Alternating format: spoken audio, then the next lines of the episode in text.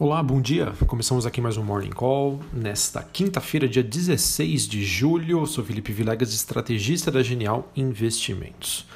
Bom, hoje nós temos as bolsas globais, que ontem né, é, tiveram em mais um dia de alta, seguindo a tendência positiva. Hoje, porém, o movimento acaba sendo negativo puxado por uma forte queda, né, é, que a gente chama aqui no mercado de sell-off, das bolsas da China, que até então vinham sendo o grande destaque de alta é, nesse período pós-crise. Será que a gente teve aí um sobe no boato e cai no fato? Pois é. É, isso porque os dados de atividade econômica na, na China, ou seja, o PIB do segundo trimestre, ficou acima das expectativas, confirmando a recuperação em V da atividade no país, mas acabou não sendo suficiente. Tá bom, ok.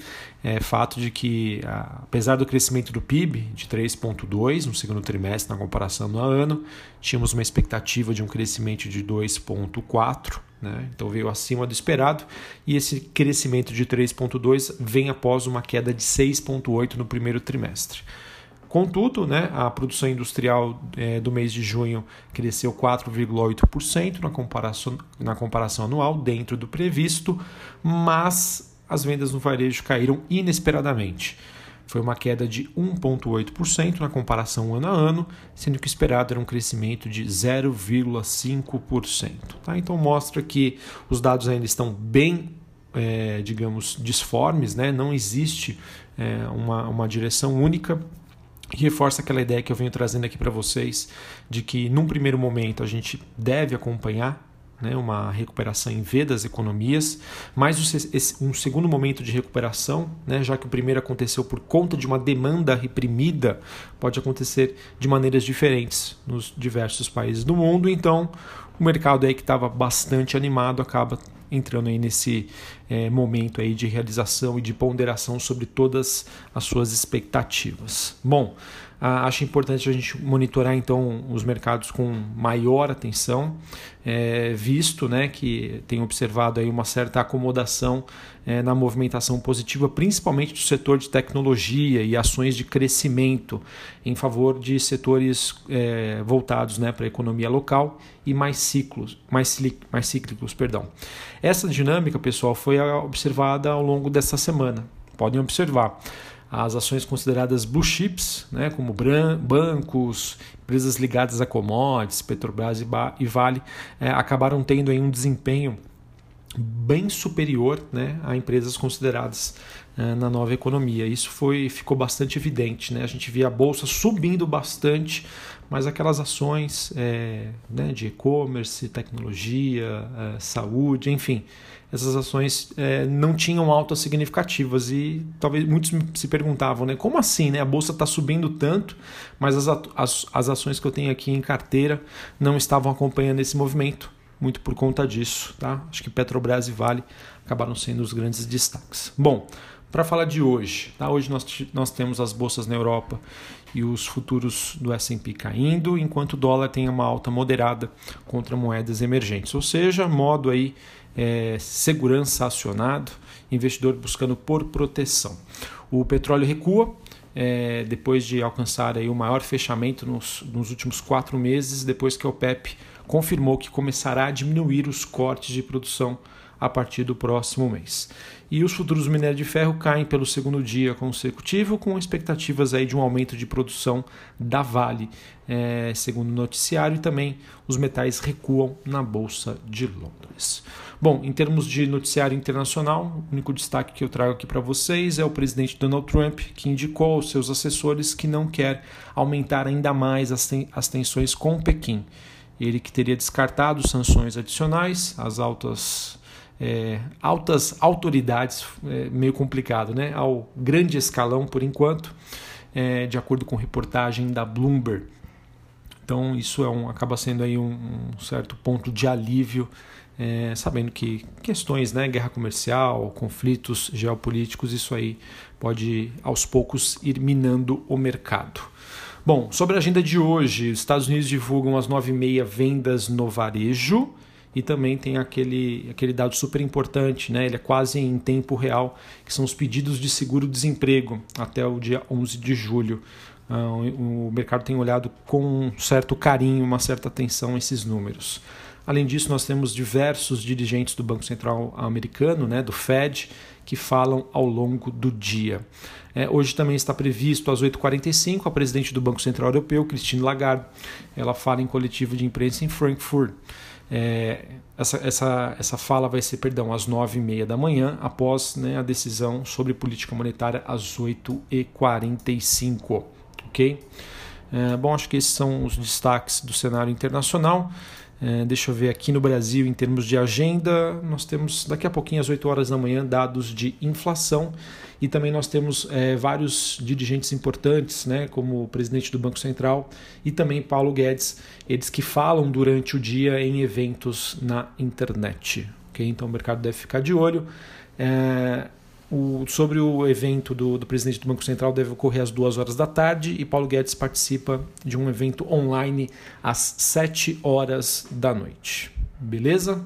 Bom, sobre um noticiário político e econômico aqui no Brasil, é, quero destacar aqui é, o primeiro deles, acho que sem sombra de dúvida, né? Destaque para a repercussão aí da reforma tributária ela que deve, deve ser encaminhada pelo, pelo, pelo, ao Congresso perdão, nos próximos dias o avanço nessa pauta, pessoal, é fundamental, vocês sabem, para que o país entre novamente nos trilhos aí de um desenvolvimento sustentável. Tá? É super importante, apesar de eu acreditar que essa reforma deve ser, deve ser muito complexa, eu acredito que seja muito mais difícil é, de ser aprovada é, em comparação com a reforma da Previdência. Tá?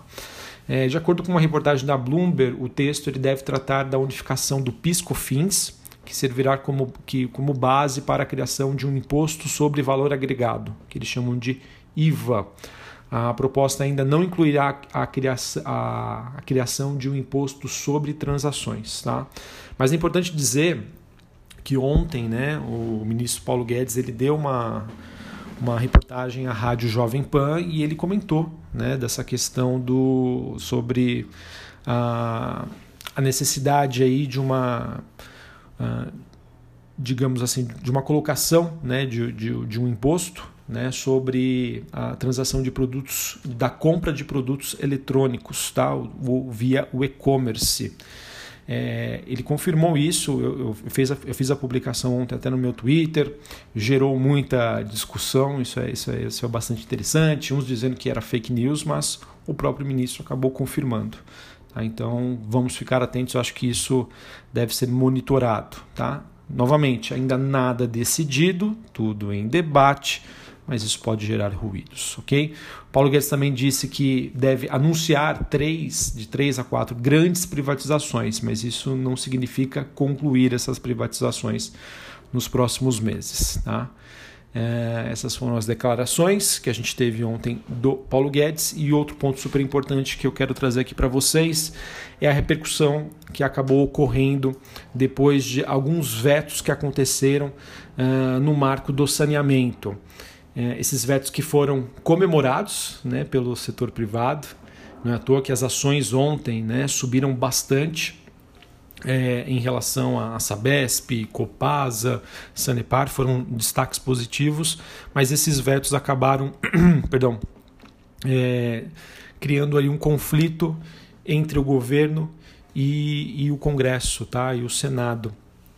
Então vamos ver alguns pontos de desacordo que acabam aí, pode ser que prolongue essa questão aí sobre o marco do saneamento, algo que na minha opinião já estava resolvido, mas deve ganhar alguns próximos capítulos uh, até a sua conclusão, tá? Então muita atenção.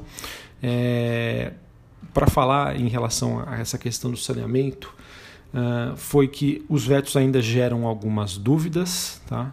É, isso como ou acabou acontecendo né, algumas mudanças, isso deve voltar para Congresso é, da parte positiva, né, na prática, né, essa questão aí pode gerar um boom de projetos, já que todos os contratos que não são regularizados é, por empresas estatais, né, que têm firmado aí acordo com os municípios, é, já não poderão mais ser renovados, tá?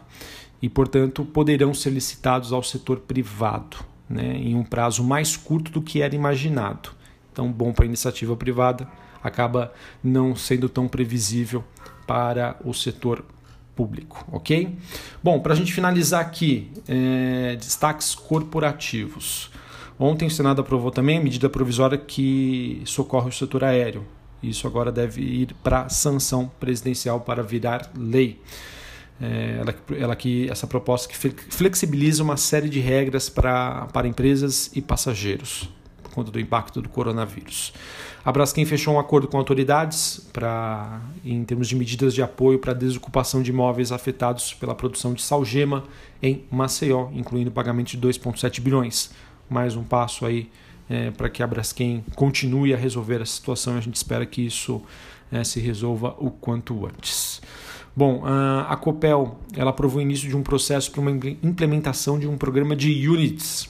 Além disso, ela pretende migrar do nível 1 de governança para o nível 2. Ela também abriu, aprovou a abertura do Data Room para vender a Copel Telecom, então noticiário também bastante agitado para a Copel. É, a Iguatemi informou a aquisição de parte é, de, de algumas participações do IRB Investimentos em dois shoppings. Ela já tinha participação nisso e eles, essa participação foi aumentada. Bom, JHSF confirmou o preço por ação em seu follow-on 9,75. Com a alta demanda foram colocados os lotes principal e adicional, ou seja, a empresa vai colocar no caixa 433 milhões de reais e o preço que foi ofertado, né, que foi fechado, 9,75, representa um desconto de 7% em relação ao fechamento de ontem, que foi de 10,51. Bom, a China pediu a suspensão é, da exportação de mais duas plantas frigoríficas. Se confirmado, a suspensão deve totalizar então oito unidades, mais um ruído aí para o setor de frigoríficos. É, também temos bastante, é, muitas notícias sobre Petrobras. Petrobras que vendeu a totalidade da sua participação nos 10 campos que compõem os polos Pampo e Enxova. Uh, e ela também vendeu a totalidade de suas participações nos campos terrestres de Ponta do Mel e Redonda, na Bacia de Potiguar, Rio Grande do Norte. Petrobras que deve receber por essa venda cerca de 7,2 milhões de dólares ao longo dos próximos 18 meses. Em relação à primeira venda que eu comentei com vocês, 365 milhões de dólares. Bom, também noticiário bastante agitado para a TIM e para a Oi. A TIM contratou um banco, o banco UBS para ser o seu assessor financeiro na modelagem e busca de sócios para ativos de infraestrutura de conexão. O objetivo com isso é aumentar a implementação da rede de fibra ótica. Todos sabem, é, a Oi, né, ela, ela quer, né, ela vem buscando e fez muitos investimentos né, nessa parte de, de infraestrutura em fibra ótica no país. E a TIM, né, para concluir aqui, recebeu autorização do Conselho de Administração da Telecom Itália para que o diretor-presidente da sua subsidiária aqui no Brasil examine e aprove os termos finais da oferta potencial para aquisição dos ativos da Oi. Então o noticiário também começa a ficar bastante quente. Quem sabe temos novidades aí para Oi BR3. Finalizando aqui, o Conselho da Vale deve analisar uma retomada nos pagamentos de dividendos na próxima semana.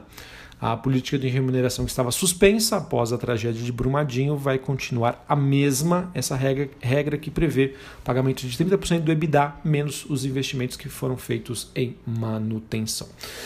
Bom, pessoal, então é isso. Movimento negativo lá fora, muitas notícias aqui. É, vamos ver como que a Bolsa Brasileira reage a esse clima um pouco mais tenso de realização de lucros. Se ficar de lado, né, se estabilizar, na minha opinião, já será muito positivo. Um abraço, uma ótima quinta-feira e até a próxima. Valeu!